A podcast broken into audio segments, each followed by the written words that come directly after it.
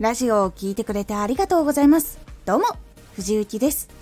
毎日16時、19時、22時に声優だった経験を活かして、初心者でも発信上級者になれる情報を発信しています。さて、今回は、しずるワードを使ってみよ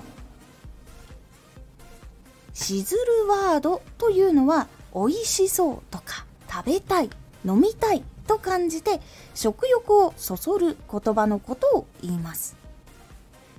しずるワードを使ってみよう。たった一言でそこまで影響を与えれるしずるワードには学ぶポイントっていうのは実はすごくあります。もちろん食品系とか食レポ系の人にはもってこいの言葉がたくさんあります。しずるワードにはどんなものがあるのか。1味覚的。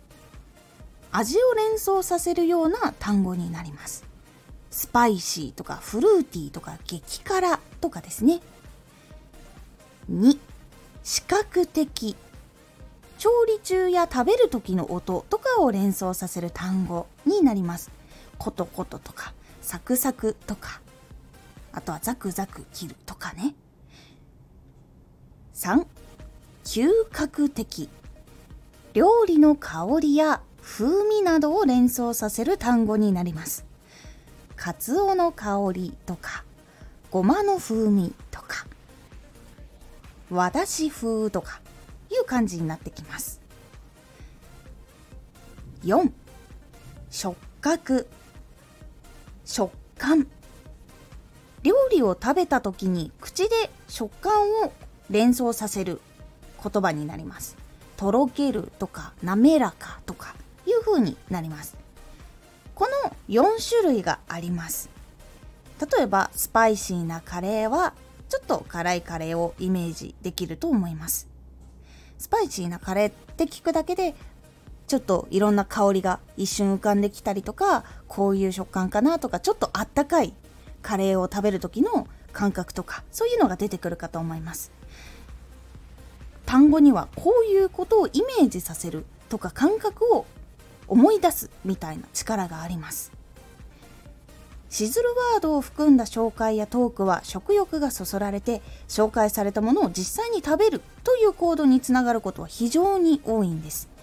シズルワードが入っていないよりもやっぱり入っているものの方が行動率はやっぱり高いという結果があります。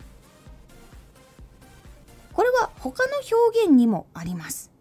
潮の香りがする道を歩くとかザザーッと音が聞こえてくるカフェなど。しずるワードには分類されないんだけれどもやっぱりイメージを刺激するとか感覚とか耳に聞こえてくる音とかそういう記憶を呼び覚ます言葉というのは他にもやっぱりたくさんあります。場所を紹介する時とか新しい楽しみを紹介する時とか楽しみをもっと伝わりやすくワクワクとか毎日笑顔で過ごしているなどの言葉とかイメージを刺激しやすくなります。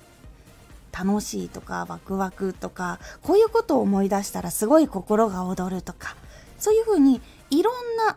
ワクワクを一つとってもいろんな言葉があったりとか場所を表す時にも木の葉の足で踏んだカサカサ音とかそういうところを細かく考えていってそれを入れ込むっていうことをすると食べ物だったらシズルワードみたいな現象が起こります。伝える時に感覚を刺激することができると感覚込みでイメージがしやすいので具体的にイメージするだけっていうよりもイメージをさらに体感したっていう感覚が得られるので行動をしやすくなったりとか具体的に記憶に残りやすいという傾向があります。シズルワードを研究すると他のジャンルでも相手のイメージを刺激したりするのができるようになります。しっかり届ける時にイメージして楽しんだり感動したりすることが体感できるように考えて作るようにぜひしてみてください。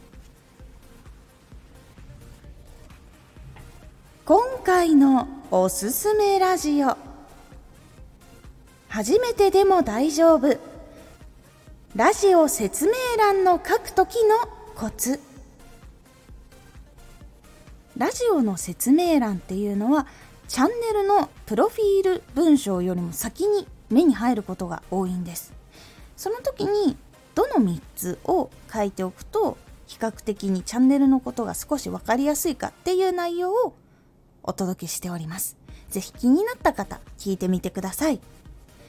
このラジオでは毎日16時19時22時に声優だった経験を生かして初心者でも発信上級者になれる情報を発信していますのでフォローしてお待ちください。毎週2回火曜日と土曜日に藤雪から本気で発信するあなたに送るマッチョなプレミアムラジオを公開しています有益な内容をしっかり発信するあなただからこそ収益化してほしいラジオ活動を中心に新しい広がりにつながっていってほしい毎週2回火曜日と土曜日ぜひお聴きください。ツイッターもやってます。ツイッターでは活動している中で気がついたことや役に立ったことをお伝えしています。ぜひこちらもチェックしてみてね。コメントやレター、いつもありがとうございます。では、また